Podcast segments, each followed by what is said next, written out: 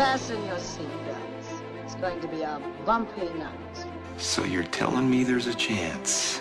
My mom always said life was like a box of chocolates. You talking to me? Well, a, a boy's best friend is his mother. Get away from her, you bitch! mm-hmm. This is a tasty burger. I drink your milkshake. Laugh it up, fuzzball. Frankly, my dear, I don't give a damn. Greed is good.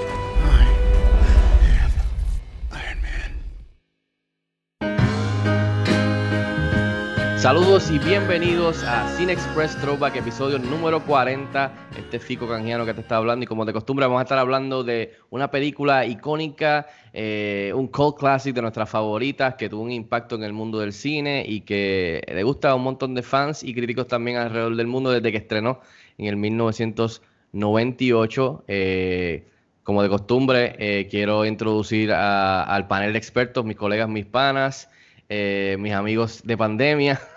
Eso suena mal. Ah, tenemos al señor Luis Angelet, que oficialmente deja de ser la voz del pueblo y ahora es The Dude. ¿Cómo estás, Luis? Eh, te acepto todo menos lo de experto y, y no, no, no sé, no, tú- es tu show, tú haces lo que quieras, pues soy el dude, soy el dude. Saludos.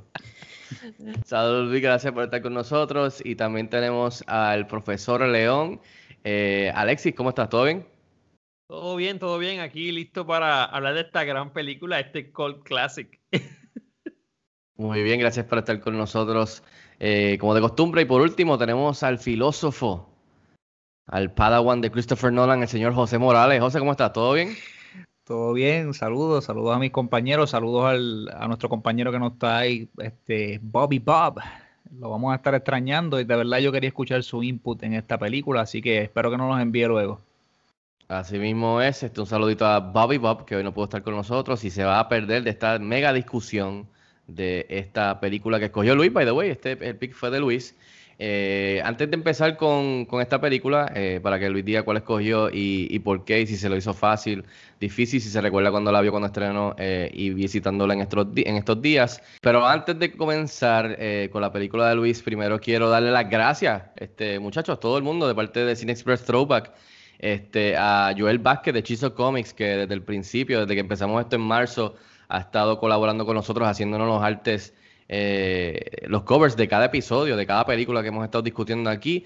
Eh, bien profesional, bien consistente, súper este, contentos con el trabajo que ha estado haciendo con nosotros este, desde marzo. Así que eh, nada, que ah, desde ahora en adelante va a estar haciendo sus cositas, o sea que está cargado, así que no vamos lamentablemente a poder tener sus covers de ahora en adelante, así que nosotros vamos a ver qué hacemos con los covers.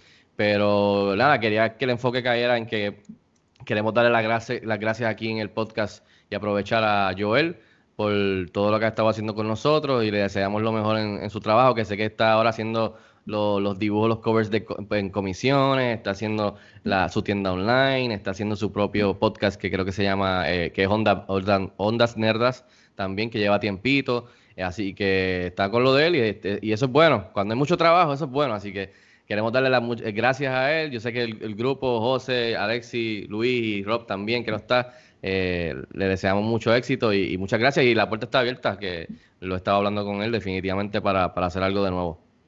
Y si alguien voluntariamente quiere, quiere o sea, someter su, por supuesto, ¿no? Vamos, a- sí, sí, sí, no, vamos a estar viendo qué, qué hacemos en cuestión de, la- de, la- de los covers. Por lo menos por estos próximos nos vamos a ir con el cover de Throwback, este, en lo que vemos si hacemos eso mismo, Luis, que es una buena idea, ver algún otro artista puertorriqueño que quizás quiera, quiera, quiera colaborar y meterle mano a los covers, este, si tiene el tiempo y, y le gusta, pues sí.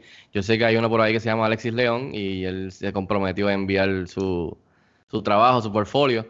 Este, y como dice Luis, pues el que nos está escuchando y te gusta hacer cover si eres artista también, pues eh, contáctanos, bienvenidos. Así que gracias Chizo y mucho éxito y esperamos poder colaborar nuevamente en el futuro con, con- contigo. Vamos a Luis. Luis, ¿qué película escogiste? ¿Por qué la escogiste? ¿Se te hizo fácil? ¿Se te hizo difícil? Eh, ¿Y te recuerdas cuando la viste originalmente en el 98? ¿Y qué tal en estos días viéndola de nuevo? Así que, háblame, dude. Eh, no, estoy en. Pues yo estaba, hace una semana me encontraba a punto de entrar a, hacer esta grabación con ustedes del episodio anterior, Minority Report, búsquenlo si no lo han escuchado, y, y, tenía que escoger una película y en verdad no, o sea, no mi semana había estado bien ocupada y, y, no había pensado mucho en ello. Y estaba viendo algo en televisión que mencionó la película que escogí. Y dije, coño, esta película, ¿verdad? Es buena, yo creo que es buena suficiente y va con, con la línea de las que yo cojo. Sea, así que pues consulté con, con, con, mi Biblia, el National Film Archive, y por supuesto estaba ahí, así que validó Sabía. todo lo que yo pensaba. Y, y aquí estamos con The Big Lebowski. The Big Lebowski, 1998. ¿Te recuerdas cuando la viste originalmente? Eh, bueno, en, en, en, en DVD alquila. En DVD alquila, definitivamente. ¿Y, ¿Y qué tal viéndola en estos días? Me impactó, me impactó severamente, sabes, como todo, sabes, esa no, no es una película que he visto muchas veces más, eh, no sé, no, no la dan en televisión, supongo. Eh, pero sí, no, la, la, sea, la vi recién hace, la acabé hace una hora y, y me la disfruté, definitivamente. Estoy de acuerdo conmigo mismo, me aplaudo mi selección. Auto, auto aplauso. Este, yo antes de pasárselo a Alexis, yo esta película eh, la vi eh, como Luis, la renté, no sé ni en el 98 si ya eso, sí, DVD, tiene que haber sido DVD. Eh, y creo que después la vi otra vez en la universidad después también y no la he visto desde entonces. Eh, y fue bien chévere verla en estos días, o sea, porque ahora con, como pues, como, como pasa en este podcast con nosotros, que ya pues tenemos un poco, un poquito más de perspectiva de la vida en diferentes ámbitos eh, cada uno eh, y hemos crecido, pues eh, las películas del 98 y estamos en el 2021, así que ha pasado bastante tiempito. Y me la vacilé más ahora y me, me, me estuve enfocando más en las cosas que la han convertido en un cult classic. Creo que ese fue mi enfoque en esta ocasión.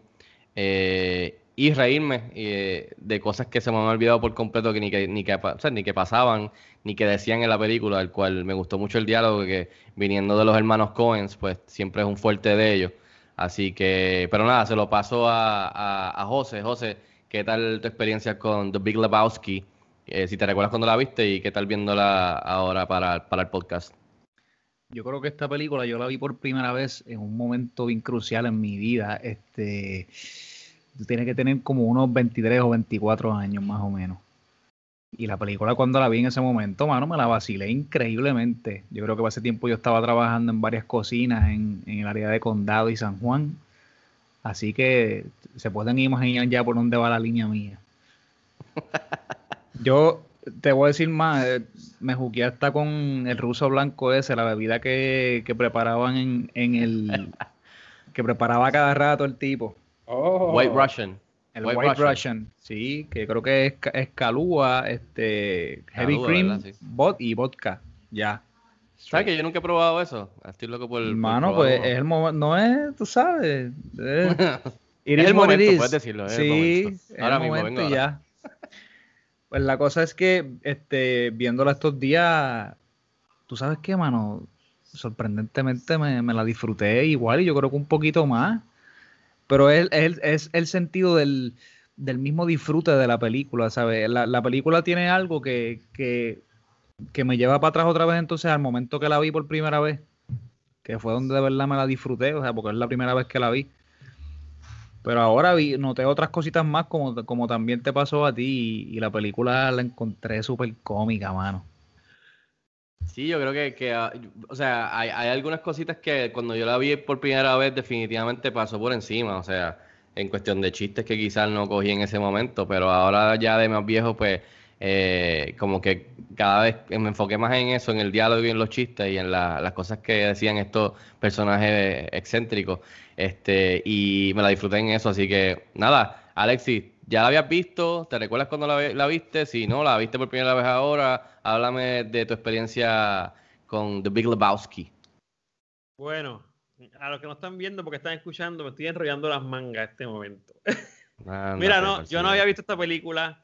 Eh, yo no había visto esta película. Yo había escuchado de ella, mm, no mucho, pero había escuchado. Yo la vi eh, en esta semana para el pod, para, para el podcast. Ustedes están viendo, pero Fico se está riendo de saber lo que va. Mira, ¿qué quieres que te diga, Fico? Contéstame. Mi experiencia cuando la vi por primera vez, que fue esta semana. Bueno, sí, sí fue esta primera, sí, está chévere porque es una dinámica diferente a la, las que ya la habíamos visto hace, hace muchos años, así que, ¿qué tal? Este, y más en el contexto de, de ahora, en el panorama del, cine, especialmente Sí. la comedia. Yo, ok, yo voy, yo, yo siempre tengo la mala cosa de que trato de buscar las palabras correctas y no, no necesariamente las certeras, pero yo las he visto peores.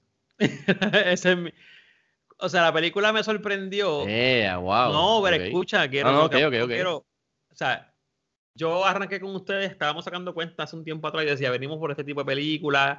Y yo sé que, que Luis suele, suele tocar películas que maybe no nos acordamos y, y rompen, eso está bien.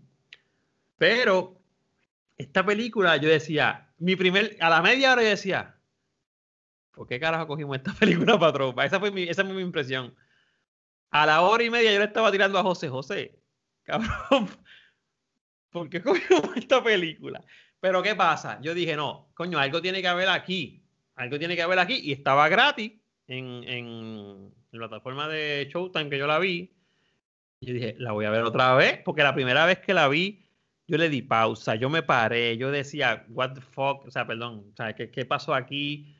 Nada, me, hizo- me hizo reír varias veces la película. Me ¿Dos hizo veces reír. la viste entonces? La vi dos veces, papá. Porque Wow. cuando. Tengo, tengo que admitir, o sea, José no me contó nada. José, José no me quiso decir nada porque quería que lo hiciera todo en el podcast. Bien, muy bien. callado. Ser. Pero yo dije, coño, pero por algo la cogimos. Entonces la vi otra vez, la vi por pedazos otra vez, básicamente, porque ya yo sabía la película. Este, y ahí pude entender más o menos que me imagino que eso lo hablaremos en el podcast. Pero eh, me hizo reír, la película me hizo reír en varias escenas. Y creo que por ahí va la, por ahí va el waving. Ya después le vi lo de quizás porque es un cult classic, eh, porque quizás dio como dio, qué rescata, qué no rescata de los personajes. Pero overall, no, no fue una película que dijera, diablo, ¿dónde estaba esta película que yo no la había visto? Yo podía seguir mi vida sin ver Big Lebowski. O sea, yo no, no, ¿sabes? no. Ah, no sé si esté prejuiciado. No, no creo que esté prejuiciado. Vi, una- vi otra película muy buena este fin de semana que compré, pero la realidad es que di- esa fue mi primera impresión, como que, ¿por qué estamos viendo Big Lebowski? Pero nada, si es material de throwback, es material, además de, de- del actor y qué sé yo. No sabía nada de los hermanos Cohen. Sabré yo si he visto películas de ellos y no sé. eh, fue una de las cosas que me que dije contra, pues será que son duros ellos. A lo mejor yo he visto algo de ellos. Puedo decir algo más. Y sé que me van a volar en canto y maybe después de hoy reciba mi carta de despido y tenga que dedicarme al, exilio o hacer otra cosa. Eh, es que ese tipo de película a mí no me mata. Yo me acuerdo de saber de quién. Acho, de Napoleón Dynamite. De ese tipo de películas. Ok, Que a lo mejor aquí sale a relucir que también es una película digna de throwback, maybe, no sé. Pero me gustó porque Napoleón Dynamite no me hizo reír para nada. A mí no me hizo reír para nada. Esta película me hizo reír y ya mismo voy a decir en qué partes, porque son en unas partes que yo entiendo que es porque rescatan unas cosas de la cultura norteamericana bien chévere. So, eso es lo que tengo que decir por Eh, ahora. eh, Si me, to- si me van a despedir, díganmelo ahora porque me voy a dormir. No, no. No, no, no, todo lo que has dicho es válido. Eso es lo nítido de esto, que tu perspectiva es diferente a, a- ¿sabes? La primera vez que la viste. Eh, pero yo sí te diría que sí cae dentro del, del, del- de los parámetros, se los dije, este, en cuestión de, en cuestión de, de qué es material de throwback, porque sí es en una película de los hermanos Cohen, que sí, este, son unos duros y de seguro ya tú has visto películas como dijiste, Alexi, pero al mismo tiempo, además de eso, el elenco que muchos de ellos eran jovencitos y además de eso tenemos en la fotografía a Papa Roger Dickens, Este, y hay otras cositas como esas, pero también en cuestión de, de que con los años se ha convertido en un cult classic porque ha tenido un following bien grande eh, dentro del género y todos esos detalles que ya mencioné.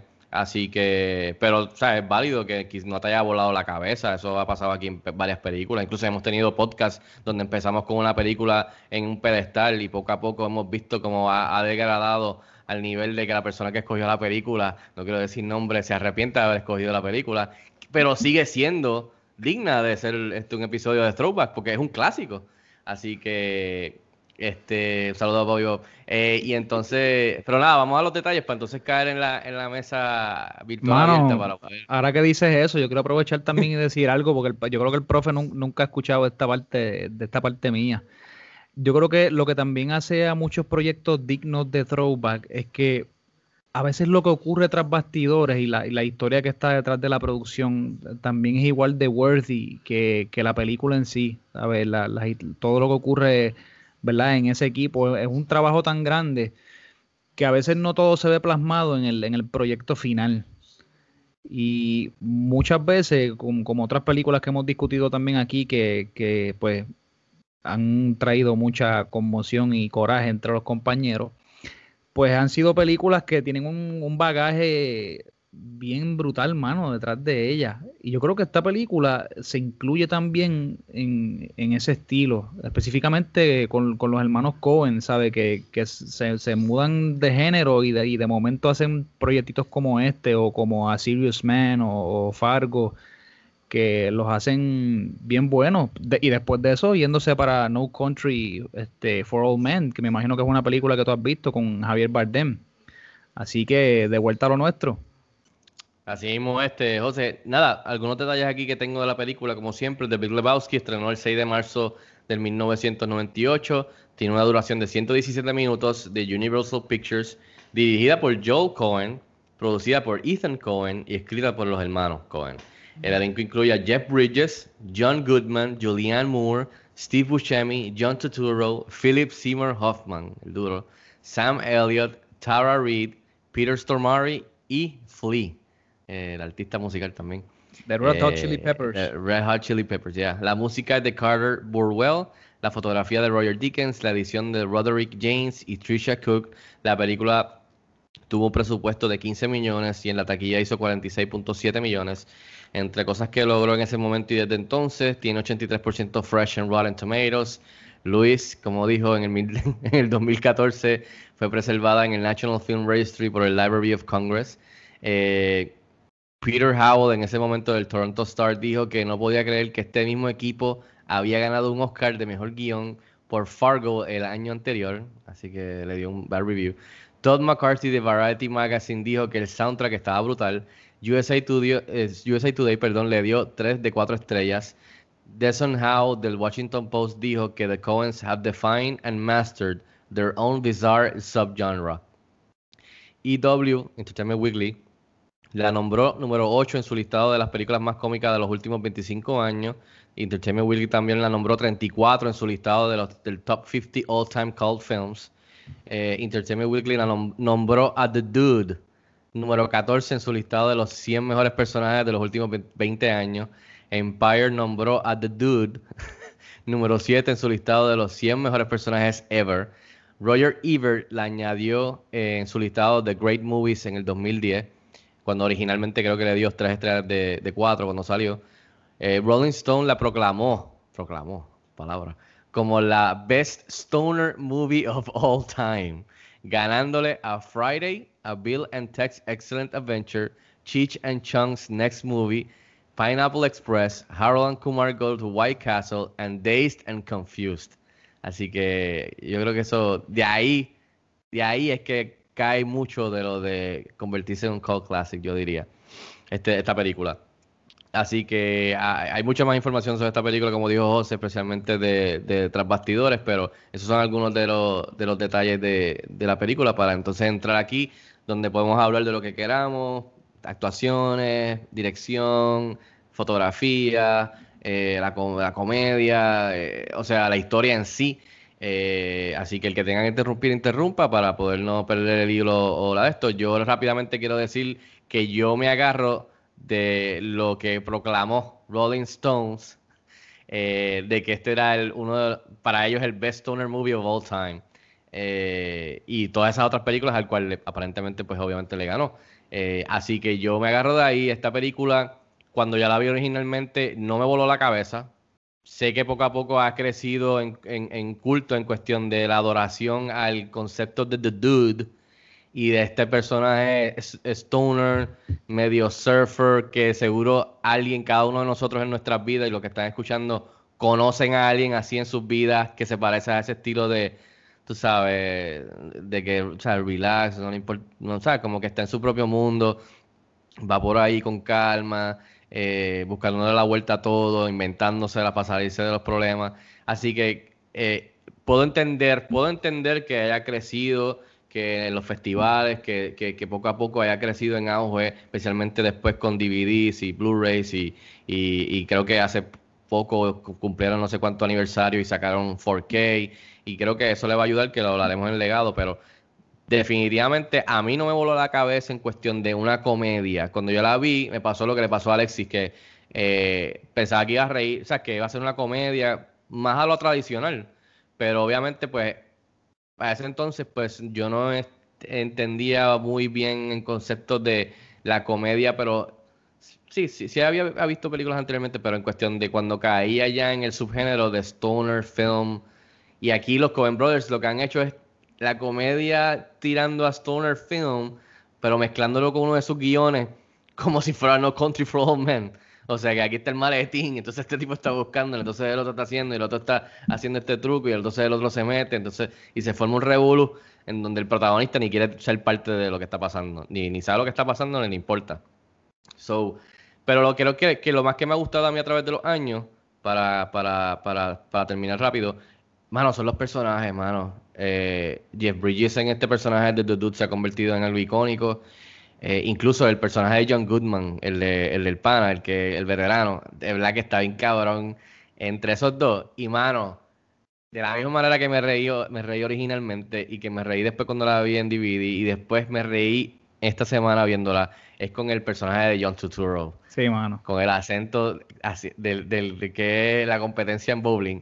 Qué cabrón le queda, eh, en verdad. Y ese tipo a mí siempre me hace reír con cojones. So, son los personajes, los personajes excéntricos con sus loqueras. En verdad, para mí, esta película es sobre nada.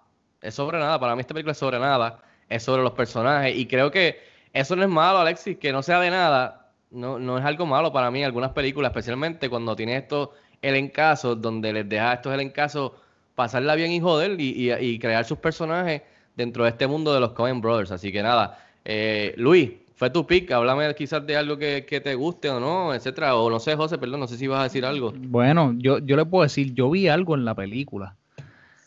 ¿Sabes? Yo vi, yo vi el hecho de que, de que este personaje, ¿sabes? Eh, Existe en la vida real. El tipo se llama Jeff Dowd, ¿sabes? Y lo del de Port Huron, ¿sabes? Que el statement que fue, que fue escrito en Michigan y los Seattle Seven sí existieron. ¿Sabe? Que el, el tipo era un, un- activista político. También él dijo que, que el, que el personaje fue, ¿sabe? Por lo menos, no completamente, pero el, el lenguaje corporal del personaje fue 100% ba- basado en él. ¿Sabe? Cómo él se mueve, el estilo de él también, de, de cómo él habla. Y esto también está retratando un tiempo, o sea, cuando pasaron los 60 y los 70, que, que, que, pues, que estaban así, que estaban, ¿verdad? Las organizaciones estas en contra de la guerra y de cómo después los presidentes est- estaban en contra de los hippies, estaban diciendo que ustedes como vagos. Básicamente el discurso que le da este The Big Lebowski al Little Lebowski en la película, ¿sabes? Es la, la, la derecha criticando a la izquierda liberal en Estados Unidos, ¿sabe? Que está retratando un tiempo, ¿sabes qué? Yo pensé hasta, hasta en esta pregunta, me, me encantaría saber qué piensa Quentin Tarantino de esta película. Y me estoy desviando un poco del tema porque él hace una tiradera bien abierta a los hippies en, en, en todas sus películas. Y aquí yo creo que nos están dando un western, pero cambiaron el típico John Wayne por este tipo cool, ¿sabe? Que, que se bebe los tragos, que anda por ahí en chancletas, que no, que está peleando, pero no, no está peleando pues con una pistola. Y yo creo que los hermanos Cohen, ¿sabes? Lo que quisieron fue darle esta crítica a través de esta película con una comedia sutil y que se viera un poquito también hasta surreal en, en ciertos momentos. Yo creo que tiraron un mensaje y una crítica. Lo único que a mí no me gustó es de ese mensaje y esa crítica es que yo veo que ellos se inclinan a un lado y dejan de ser objetivos en su mensaje. Es como si ellos te dijeran, ok, yo me inclino con, con el dude, ¿sabes? Como que este es el tipo que nos hace falta, este es el héroe que, nos- que nosotros necesitamos en este momento. Oye, quizás no es el que nos necesitamos, pero quizás es el que nos merecemos, no sé. No, no, eso me gusta porque es verdad, es como que es, es- es contrario a este héroe, pero que este héroe, en vez de, como tú dices, usar, estar peleando físicamente o con, o con, o con armas, es un, es un héroe pasivo. Eh, o sea, que, que, y como tú lo dices con, con las películas de Quentin Tarantino, que es completamente lo opuesto, en donde se usa violencia y se, sea, se, se usan armas y, y- y es, y es completamente diferente. So, puedo ver ese ángulo. Yo, honest- honestamente, José, en esta película, yo dije, voy a, voy a ir con el ojo eh, como, como, como, como tú y como Alex, eh, Alexi, en cuestión de ver qué puedo buscarle a esto, en cuestión de, de, analizar y buscar los temas. Pero, mano, tan pronto entra el tipo, después del intro de narración de Sam si no me equivoco, es como que ya, ok, ya me recuerdo esta película, aquí no hay nada que buscar. Esto es The Dude, The Dude de Reno, este, Bowling, este, el Rock, que, ata a todo en la película que lo mencionan. Este, y son estos personajes locos, y es una película Coen Brothers, pero con el toque de, de, de un comedy stoner.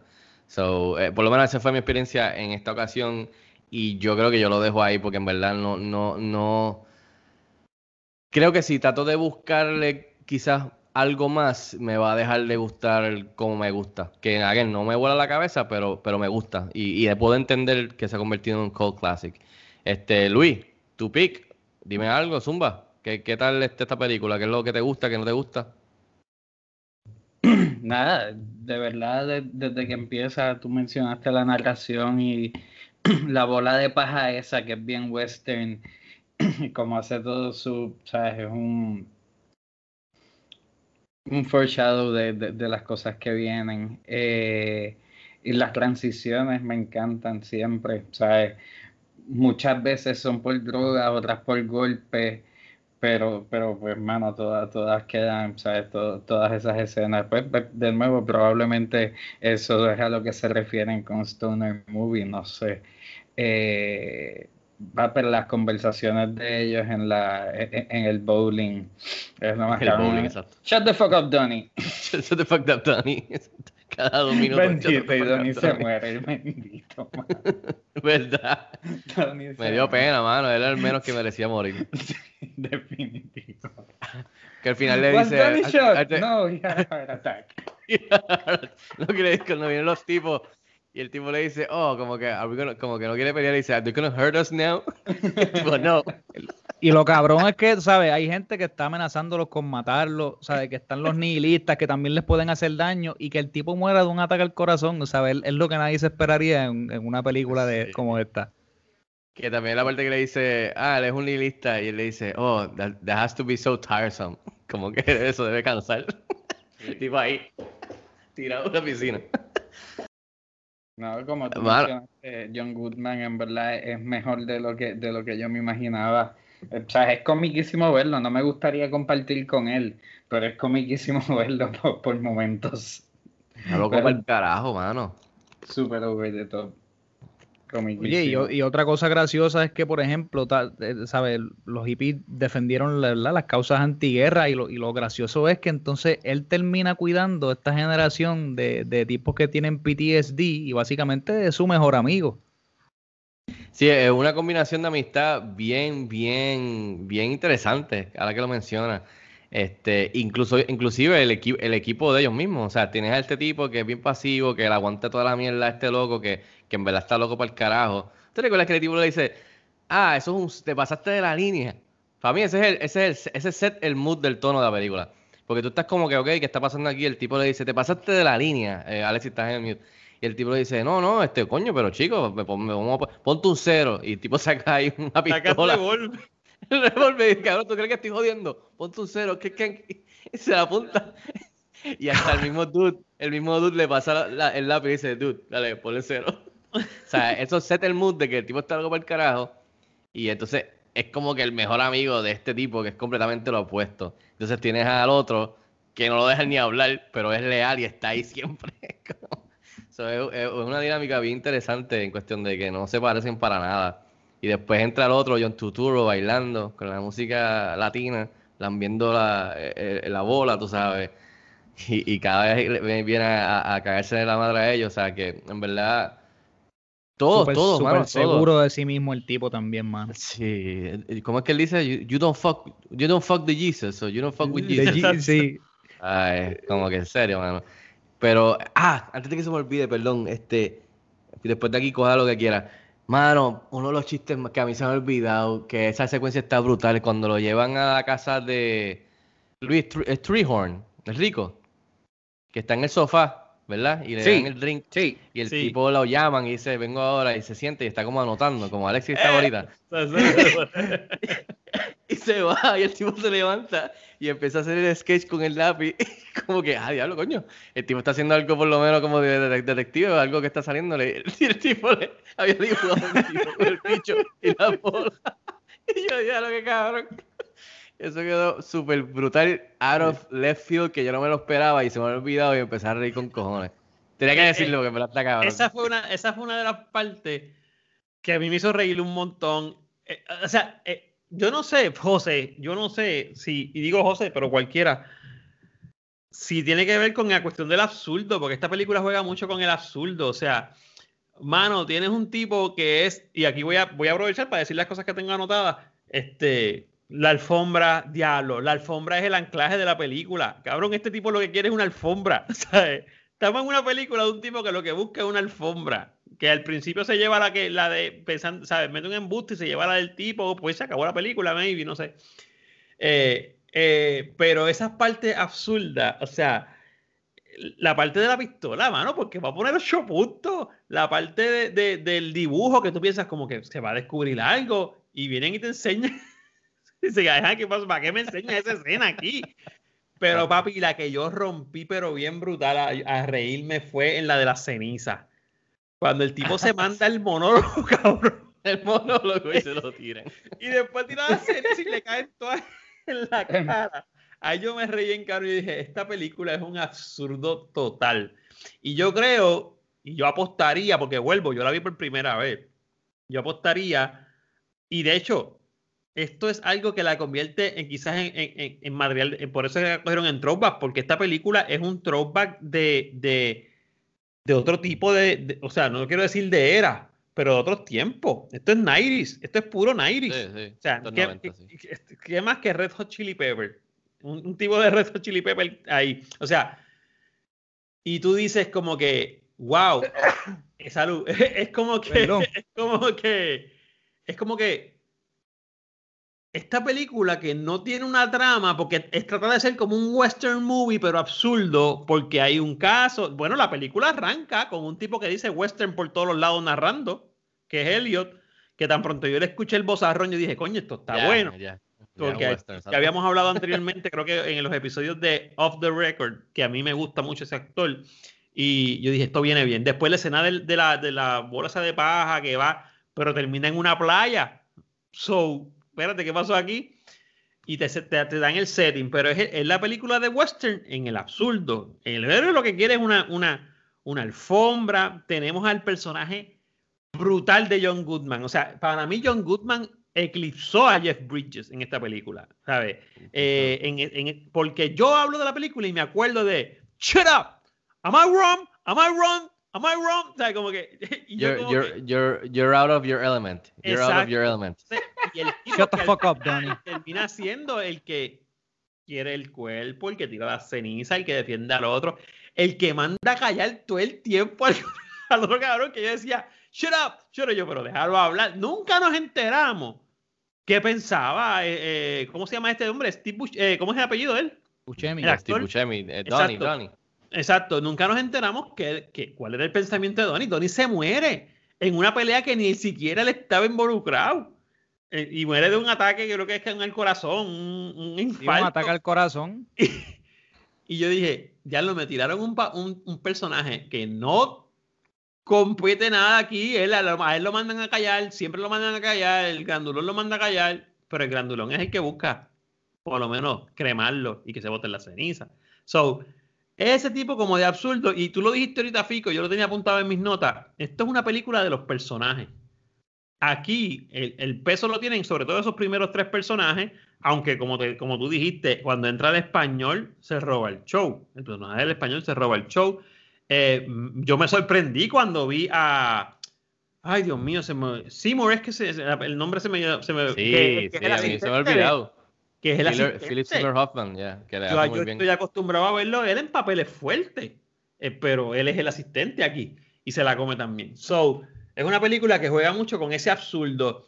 Eh, lo de Vietnam me encantó porque rescata esa, esa, esa cultura de que yo estuve ahí, yo tuve que tirarme en el fango por este país y qué sé yo qué rayo. Loco, no hacen los sábados nada porque él tiene, una, él tiene lo de los chabús, porque él dice que él es judío y qué sé yo, que no hace nada los sábados, un tipo tan fuerte en otras cosas. Pues hay como un, no absurdo, porque yo lo puedo entender, pero hay un cierto contraste ahí. Y Solo en emergencia, recuérdate. ¿Ah? Solo en emergencia. Solo en emergencia. Solo en emergencia. Y, y, y ahorita José le estaba diciendo, no, que esta película rescata y lo de los- eso yo lo puedo entender, lo de los hippies. Yo pienso que en algunas cosas le está dando mucho a la película, a lo mejor es lo que la película quería hacer. Yo no sé si lo quería hacer desde el principio, pero definitivamente, ¿qué es lo que yo pude pescar de esa película? Yo pude pescar que es una película de personajes, la trama underlaying es floja porque maybe quiere que tú lo que veas es cómo era la vida en esos 90, un tipo que vive básicamente embollado todo el tiempo, un tipo que no tiene básicamente un trabajo, un tipo que en la primera escena le dan una pela en la casa y le roban una alfombra y se desa- desarrolla toda la trama en que el tipo quiere recuperar su alfombra de vuelta. Este, yo pensaba que iba a ir por otro lado la película, por la cuestión de los apellidos, pero no se dio eso. Eh, y todas las cosas que pasan que no se, no se, no se anclan en, en- en ese primer, en ese primer tema, que son secundarias, que si el torneo el sábado que no se puede dar, que si la pelea con los chamacos afuera con los nihilistas. Y que sea, se quedan guindando y que se quedan muchos de esos hilos guindando. Eh, que en verdad te digo, dice que en verdad no importan. Exacto, no importan. Exacto, son no. temáticas aparte. El, el- el- el detective que está, persigue- que está buscando a la muchacha realmente. ¿De dónde viene? ¿Cómo lo atas? ¿Cómo? O sea, mano, no sé, como que eso me perdía, pero me mantenía en la cuestión de que de ver como maybe esto es un retrato de una parte de esa sociedad de los 90. Eh, yo, cuando hablemos del legado, hablaremos de eso, porque yo no sé si esa película en el 2020 sea necesaria rescatarla, no sé. Pero nada, José, tienes la mano levantada. No, y, y que también es, tú que dices eso del- de, lo absurdo, eh, eh, eh, ¿sabes? Hace mucho sentido, porque si, si vemos todas las películas o la mayoría de las películas de los hermanos Cohen, todas lidian con el mismo tema. Si vemos a Anton Chigurh, ¿sabe? Que, que, que muere de esta manera, bueno, no muere, sino que tiene el accidente de- después de haber salido a asesinar a la esposa de, de uno de los personajes, que es el personaje principal, o como la, la muerte también del personaje principal, la, la- la cual no vemos y nunca se presentó, nos enteramos después de qué pasó. O también pasa en A Serious Man con, el, con su personaje principal. En Fargo también pasa. Blood Simple también pasa. ¿sabes? Vemos cómo ellos lidian con lo absurdo a, a- a través de sus películas, ¿sabes? De, de estas cosas que no son las que suelen suceder en, en esta historia predeterminada, que tienen ya como una estructura que es de esperarse. Ok, este, el, el malo pa- pasa aquí esto, saca la pistola, mata a este otro y, y es una historia que siempre estamos esperando. También me gusta cómo ellos juegan con el personaje principal en el sentido de que, por ejemplo, esto es un personaje que, que, no, que no le va a agradar a un montón de personas, ¿sabes? Quizás los, los mismos Stoners se ven identificados con este personaje, quizás en otro momento y maybe todavía, porque esto, es- esto es algo que todavía sigue existiendo. Lo que yo digo es que la película quizás no está hecha para, para este tipo de análisis. Ustedes saben que este soy yo, obviamente, y siempre voy a pecar de esto. Pero también me gusta cómo nosotros podemos estar prejuiciados sobre este tipo, pues como dice Alexi, que no tiene trabajo, sabe que, que, que básicamente anda todo el día arrebatado y, y, pues básicamente el, el valor que nosotros podemos darle a esta persona por, por, por, pues, por el papel que está cumpliendo en este momento en una sociedad que básicamente es nulo, que es, un, es uno bien individualista y, y, y de joder y vacilar, me gusta también cómo el director hace eso, ¿sabe? Que, que nos hace cuestionar, no- nos da este personaje, vuelvo y les digo, principal, que básicamente no es tan agradable, ¿sabes? Ni, ni tan ni tan relatable, no tanto como, como lo es Goodman, por ejemplo, que por eso de lo que dice Alexis es bien cierto, ¿sabes? Lo eclipsa en, en el sentido de que es un personaje, aunque está mucho más loco, es mucho más agradable, en el sentido de que tú has escuchado personas ya de esta manera y quizás tú tienes uno también en tu familia, como tú dices, siempre hay un veterano que fue a la guerra o un señor que te está contando de sus experiencias pasadas y quizás le- siempre le da un poco de coraje cuando se da dos o tres palos. No sé. Y yo, yo, yo pienso que la película, y antes que vamos eh, rapidito, eh, la película debe haber dado mucho dolor de cabeza a los conservadores en los 90, en principio de los 20, porque es un tipo, es un, es un, le dicen muchas veces bomb, a él le dicen muchas veces un bomb. Eh, y le dicen, le dicen como que este tipo que no está haciendo nada, que no comparte, que no compite nada. El, el mismo, el otro Lebowski lo trata así. Pero ponte a Stay pensar. out of Malibu. Stay out of De hecho, Malibu. de, Big, Le- Big Lebowski, como decir de Big Brother. Exacto, exacto. Pero ponte a pensar. El tipo no es un mal tipo. El tipo no hace daño a nadie. O sea, el tipo con, el- con estar embollado, con estar bebiendo el trago que sí apunté, yo busqué incluso en internet cómo se preparaba el trago. Este, y yo decía, mano, el tipo no es una mala persona. El tipo no el tipo ni, ni siquiera quiere pelear. ¿Quién es el que quiere pelear? El, el strongly American, eh, supuestamente cultura, Vietnam, todo, qué sé yo, en contra de los nihilistas. Eh, carga pistola. Exacto. El tipo, el tipo, un tipo, eh, eh, Lebowski es un tipo pacífico. Y el que Big está metido en un revolú. también viéndolo, como tú dices. ¿Ah? ¿sabe? El emprendedor que se sabe que tiene, que hizo cosas por su país también, en el sentido de que pues tengo empresa, este, soy- Exacto. ¿sabe? Produzco mucho dinero cuando la realidad se está recostando de, de los bienes de su esposa también. Y ¿Sabe? no- que y el- mucho de lo que tiene ta- tampoco lo hizo él, como él clama Y- hacerlo. Y el típico estereotipo de el que no deja hablar al otro, pero tampoco quiere explicarle. Que de hecho, y aquí esto va a sonar, estamos dándole demasiada vuelta a esta película. Pero, Pero, para que tú veas, todo tiene. pero el tipo básicamente mata al otro porque él nunca lo dejó hablar. O sea, el tipo murió de un ataque al corazón por la ansiedad que creó este tipo cuando dijo, yo no me voy de aquí, yo quiero pelear. Y le mandó the la fuck up, bola en el centro del pecho. Eh, eh, y, y yo me quedé como que, diablo, este tipo. Bueno, la, la- la impresión mía fue, yo nunca escuché a este cabrón decir ni siquiera cuál era su opinión en este asunto. Un tipo que yo había visto en otras películas comerse el papel. Porque el tipo, o sea, en otras películas se come el papel. O sea, aquí nunca escuché que él pensaba de la situación. Él lo que preguntaba es, ¿qué pasó? Díganme. Sí, siempre estaba también en un viaje, la verdad, porque siempre preguntaba cosas como que, pero nunca nos enteramos de él. El tipo se muere, lo van a cremar, cuesta muy caro el servicio. Caro, 180 pesos. Caro, 180 pesos. En lo, que hay que ver también. Y como quiera que sea, terminan cremándolo y tirándolo en las. Bueno, le cayó todo el, toda, toda de bosque encima. Y, hay- y de hecho, yo no sé, y, y si mal no recuerdo, pero en esa escena donde le caen las cenizas, ahí se da la pelea de ellos dos, ¿verdad? Ahí es que Lebowski le hace frente como que ya me tienes alto, tú siempre con tus cosas, que se... Y ahí tú ves el choque de, la, de maybe las culturas. Este, pero vuelvo, es lo que tú te puedes fijar. ¿sabes? No, no, no es en una comedia como tal, no es en una película que sigue lineal, porque por lo menos yo entiendo que en eso falla. Ahora usted me ha dicho los nombres de los directores, yo saldré de aquí a buscar qué más han hecho, porque me dijiste un par de películas aquí que yo me quedé como que, Sí, sí. ¿what? ¿Sabes? Como que entonces, Yo, ¿qué yo, haciendo? yo, yo diría que sí, yo diría que, que, que entiendo y la aprecio y me, me la vacilo y me gusta y me gustan los personajes. Pero para mí está obviamente o sea, lejos de lo, de lo mejor de los Coen Brothers. O sea, este, no le resta a esta, está, está, pero la tengo sea, más abajo de otras películas muy, Sí, muy buenas. comparado con sus otros trabajos, no, no hay break. Sí, con el resumen. Eh, pero again, hay un montón de actores que salieron de aquí, hay un montón de, de, de, de gente trabajando en esta película que después salieron también igual que ellos y han, y han hecho tremendas películas, eh, que han ganado Oscar y muchos premios. Eh, mano, estaba recordándome otra cosa que me hizo reír con cojones, que fue cuando él visita al personaje de Julianne Moore y la tipa le está hablando de lo de, la, de las pornos y le Sí. dice, ah, mira, mira esto. ¿Qué tú, ¿Qué tú te imaginas que va a pasar después? Él viene a arreglar la, viene a arreglar el cable. ¿Qué tú te imaginas que va a pasar después? Y el tipo se está preparando un trago y dice, ¿que arregla el cable? Como que ese cabrón. O sea, que el tipo está en su propio mundo, este, y hay otras cosas super funny, ¿verdad? Este, tengo aquí una- unos quotes entre... No, pero, eh, Luis, antes de pasar a los quotes y eso, ¿tienes algo que quieras añadir? Este, para mí esta película va a mejorar con el tiempo, o sea, porque cada vez que la vea voy a decir, me voy a sentar a vacilármela y, y- ah, la parte que le meten el, ¿cómo es que se llama ese animal? Este, en la bañera. La El bañera. tipo lo sí. traen, lo traen, el tipo le dice, nice marmot. Como que después lo que está pasando, el tipo, nice marmot.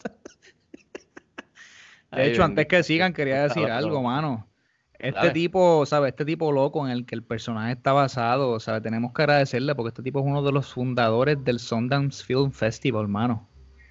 ¿En serio? Sí, créalo usted o no, escritor, fundador de, ¿verdad? Uno de los fundadores del Sundance, este, escritor y activista político. Lo increíble fue que ellos se conocieron, con los- se conoció con los hermanos Cohen en la promoción y distribución de Blood Simple. Y de ahí en adelante, mano, se hicieron tremendos amigos. El tipo se convirtió en un productor de cine y, y ya tú sabes. De hecho, hay hasta un, hay hasta un festival anual que se llama Ah, The Lebowski. Fest. Sí, que empezó, yo tengo por aquí, José, déjame buscártelo. Creo que empezó en, en, en, en el 2002 en Louisville, Kentucky. Que incluso De hasta hecho. Jeff Bridges ha ido, sí. Dicho eso, yo creo que nosotros podríamos formar un, un culto, ¿verdad? Y un, y un festival para la, ¿verdad? para la película de Tenet, de Tenet Film Festival. Pudiésemos, pudiésemos, pudiésemos. Mira, ahí Este- Nolan Fest. Puerto Rico. Nolan Fest PR, Nolan PR Fest. Eh, Luis, dímelo antes de irme los quotes. ¿Qué más? Fuck it, let's go bowling.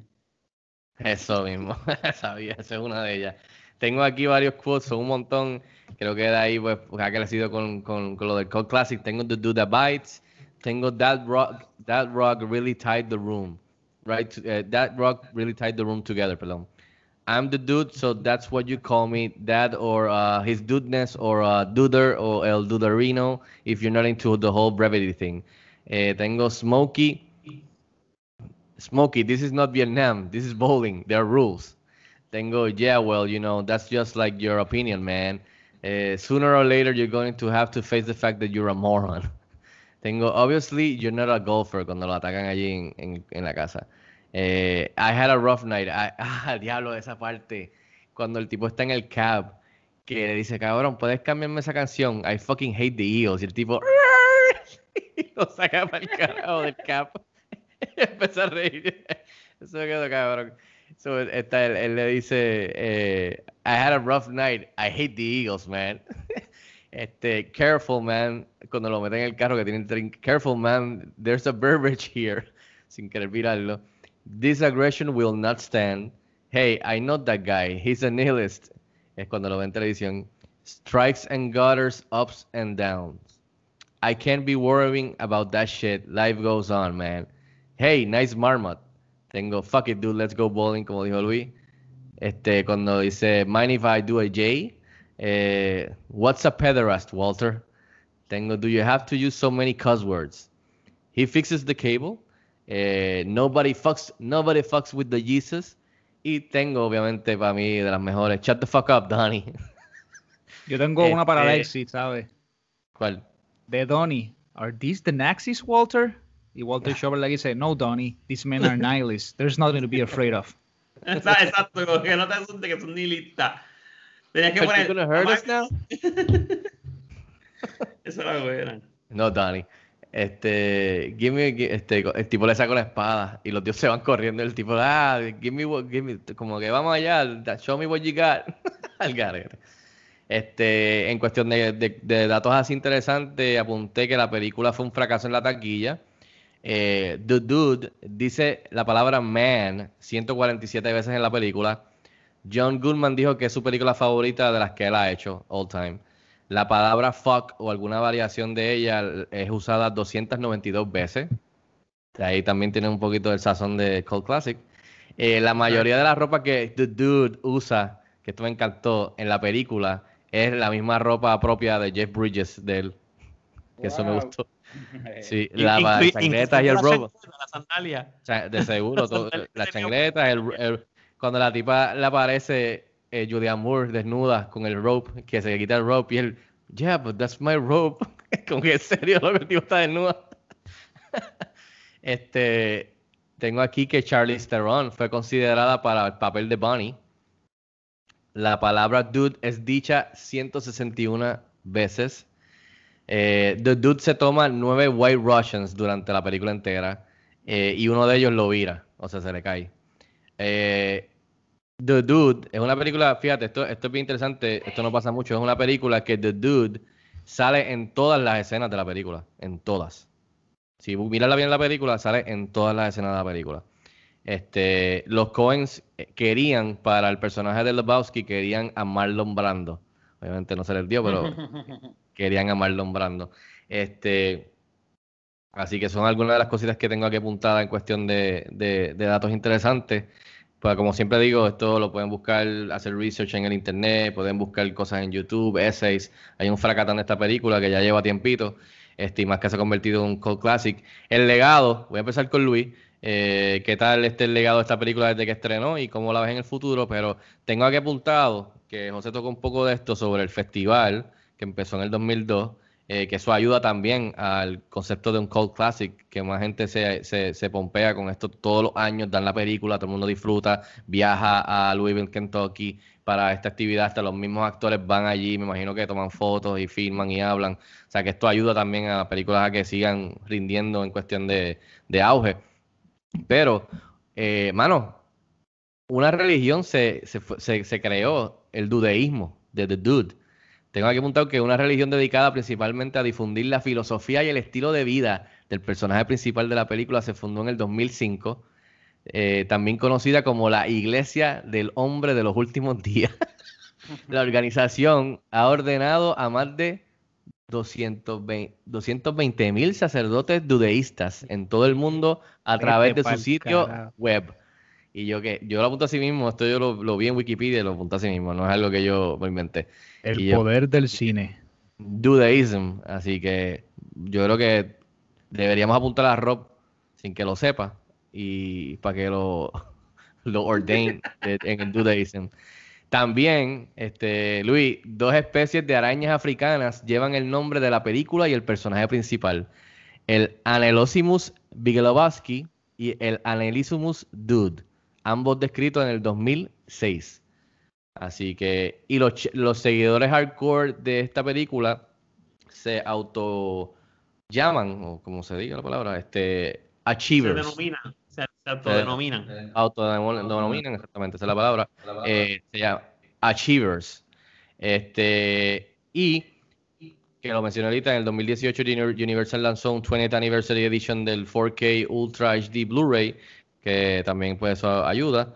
Y por supuesto que Alexis lo cuestionó, pero en el 2019 Jeff Bridges volvió a ser del personaje para un comercial de, de Stella Artois en, de la cerveza en el Super Bowl. Hizo del personaje. O sea que, que, que, tiene, que para que ahí tú veas que si usan ese tipo de personaje para una cerveza en el Super Bowl, eh, es un personaje icónico que mucha gente para el 2019, 2020 y 2021 sabe de la película y sabe de ese personaje y ese actor. Así que nada, te lo paso a Luis. Quería mencionar eso en el legado para que lo tengan ahí en mente de las cosas que, que ha hecho desde que estrenó. Este, así que nada, se lo paso a Luis. The Dude, cuéntame el legado y cómo la ves en el futuro. Eh, mano, el legado está, o sea, de verdad de, las, de los más sólidos de las que yo he escogido seguramente. Yo, y tenía dudas, pero cuando tú al principio diste la lista esa que incluía como los americanos la estiman, o sea, es más allá de que esté en el Film Archive y demás, si, si, si los que hacen estas listas que, que miden la cultura popular la tienen así, sea, estamos bien tranquilos, tirados para atrás. Big Lebowski Forever. Eh, pobre Jeff Bridges no puede salir al supermercado sin que le digan dude, sea, ¿Tú imaginas ver a ese tipo buscando leche? Buscando leche allí en el supermercado. Se formó un revuelo. Ah, los cabrones del dude. Como en la película, oliendo la leche, cogiendo leche. foto, foto, foto. So, so, ya. Bien fácil. Eso, ah, es fácil. Esta película está, está, está para rato. Lo siento, profe. Ah, yo creo, yo estoy de acuerdo contigo. Yo creo que esta es de las películas que más fuerte su legado ha tenido y se ve bien para el futuro de las que ha escogido Luis. Así que un aplauso para The Dude. Este, José, cuéntame el legado, ¿qué tal? Igual, oye, si se celebra, si se celebra, mano, ese festival todos los años y han ordenado a más cuánto, más de 220 mil. Básicamente esos son, esos son sacerdotes, ¿sabes? Esos son sacerdotes, básicamente. Mano, esta gente ya si tiene 220 mil sacerdotes ya, pues ya mismo pueden escoger un papa y hacer un Vaticano. No jodas. Este, yo creo que está súper sólida, mano. ¿Sabes? Y esos personajes, mano, específica, yo he visto un montón de memes, ¿sabes? Que siguen todavía corriendo por ahí. Y el, el- específicamente el de, el de Goodman, con la pistola en la mano, brother. ¿Sabes? Que cada Sí. vez que tú quieras hacer un meme con una amenaza, tú tienes que poner la cara de Goodman. Y yo creo que también, pues, es como les dije, ¿sabes? Re- retrata un momento en la cultura popular el- el que la gente no se va a olvidar. Y cuando estas películas se convierten en un, en ¿sabes? En, un, en un clásico así de culto. I mean, que esa era la pregunta de ahorita, ¿sabes? ¿Qué hace a una película un, un clásico que se convierte en un clásico de, de culto? Que es la parte difícil. También podemos ver que ha inspirado otras películas. Yo no sé si ustedes no se dieron cuenta de la parte de Dude, Where's Your Car? De esa yo, me- de esa yo la vi. Where's y- your car, dude? y- sí. Yeah. Dude, was, dude, where's my car? Y- Porque acuérdate que el dude es una, una palabra, es un acrónimo allá en Estados Unidos que se usa mucho. ¿Cuál sería el equivalente de Puerto Rico? Mano. Yo sé cuál es. Eh, O mano, o- exacto. No, mano. Sorry, Mano. yo creo que Puerto Rico es cabrón. Ah, bueno, ¿En claro. serio? Exacto, Luis, Luis también. Exacto. Hermano, a mí, a mí Aquí. me recordó, y, y yo sabes que yo creo que mucha gente se le ha pegado eso. Yo, yo, hace, yo hace poco estaba escuchando a un, a un psicólogo clínico hablando, él se llama Jordan Peterson. Hermano, y el tipo cuando habla, Wow, un psicologito ahí hablando, clínico, Sí. tú sabes.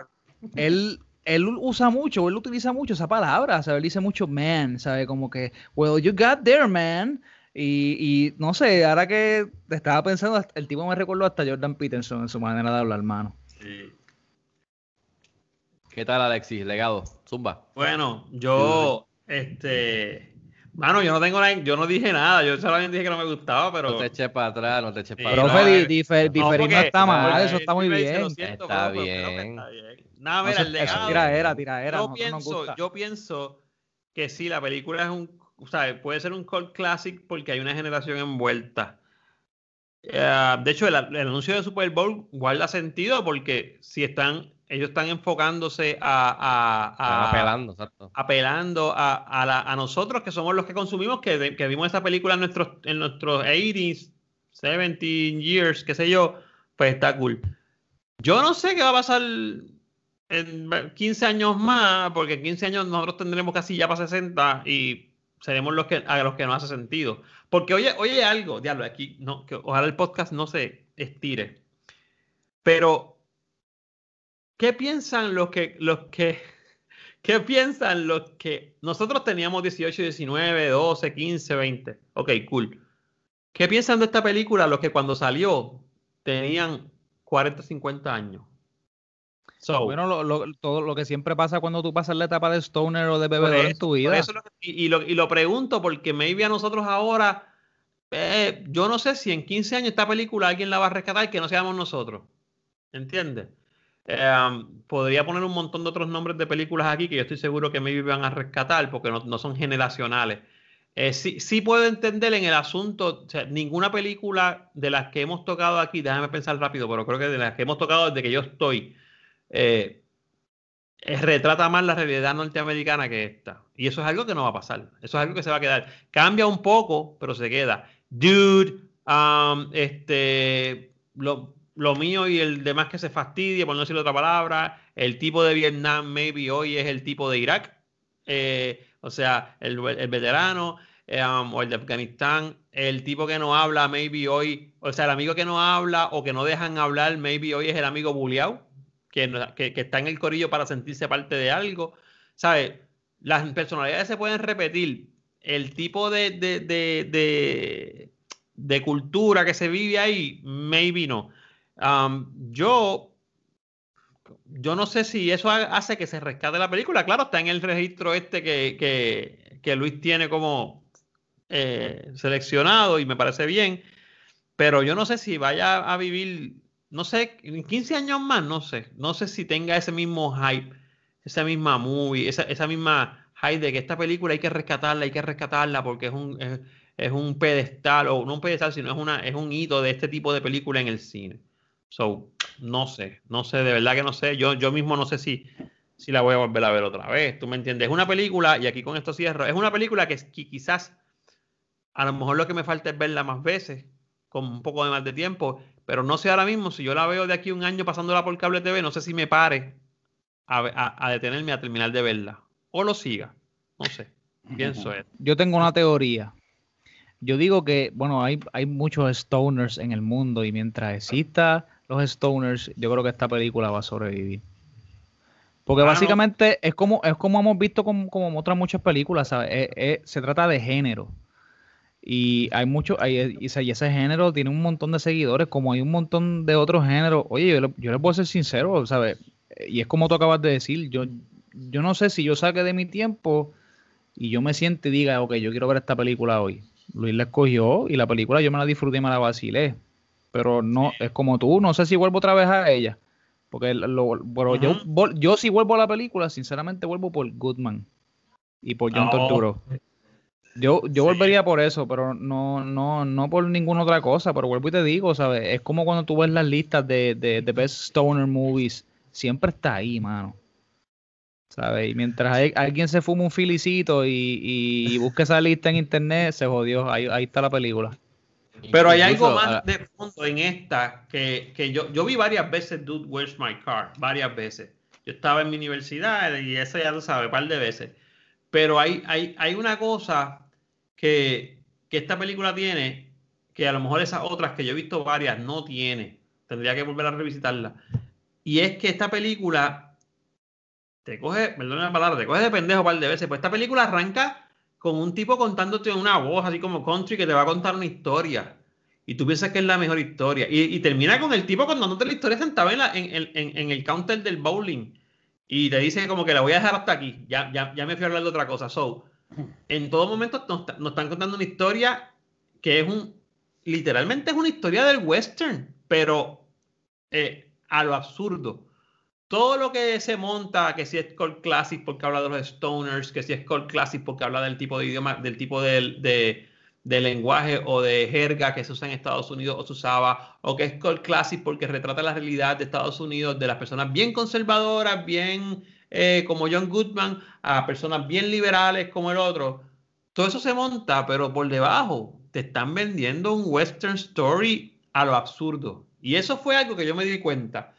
Y eso yo debo pensar, ahora que ustedes dicen de los directores y los productores, que eso ellos lo sabían, ellos eran pendejos.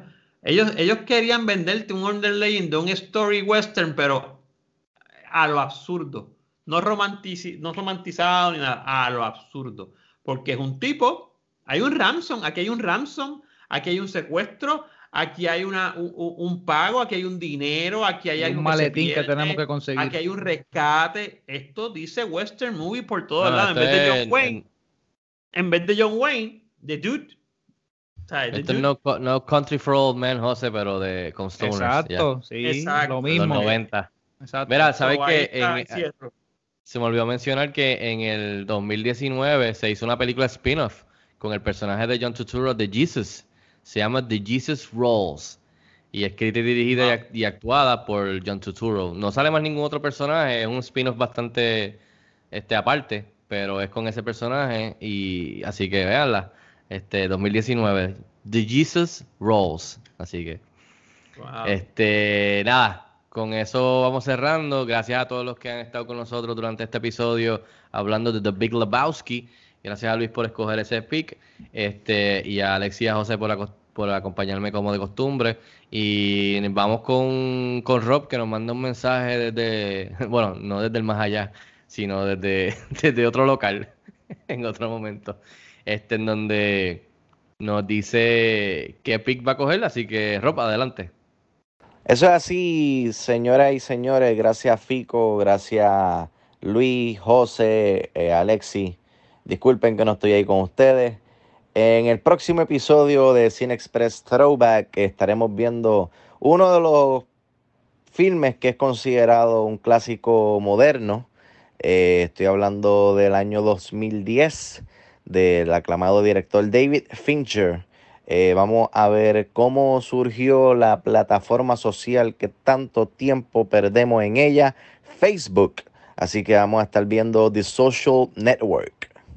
Uh, me gusta ese pick, Rob. Me gusta, me gusta, promete. Ese, eh, mu- muchos consideran que es una de las mejores películas. Yo, yo creo que la mejor película de los 2010. Así que, ¿qué les parece, muchachos? Jamás, jamás pensé que alguien fuera con esa película. A mí me gustó mucho.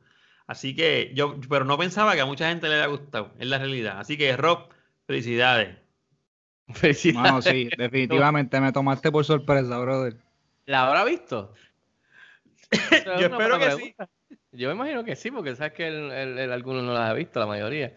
O que por lo Este- menos no vea otra después. Exacto. Este, pero, oye, esa, esa es debatible. Una de las yo creo que la mejor película de David Fincher. Y mira que David Fincher ha hecho películas buenísimas. Seven, Zodiac. eh, recientemente hizo Mank. O sea que es tremendo director. Hay que. Hace tiempito no la, no la veo. Así que me, me me gusta el pick, me gusta revisitarlo. Y más con todo lo que está pasando.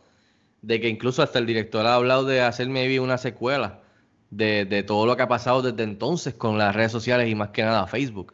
Así que me gusta, promete. Este, Luis, ¿qué te parece?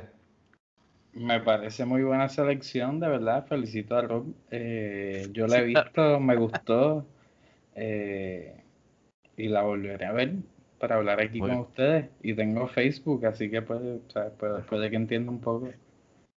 Muy bien, muy bien. Tienes background, exacto. Todos tenemos background.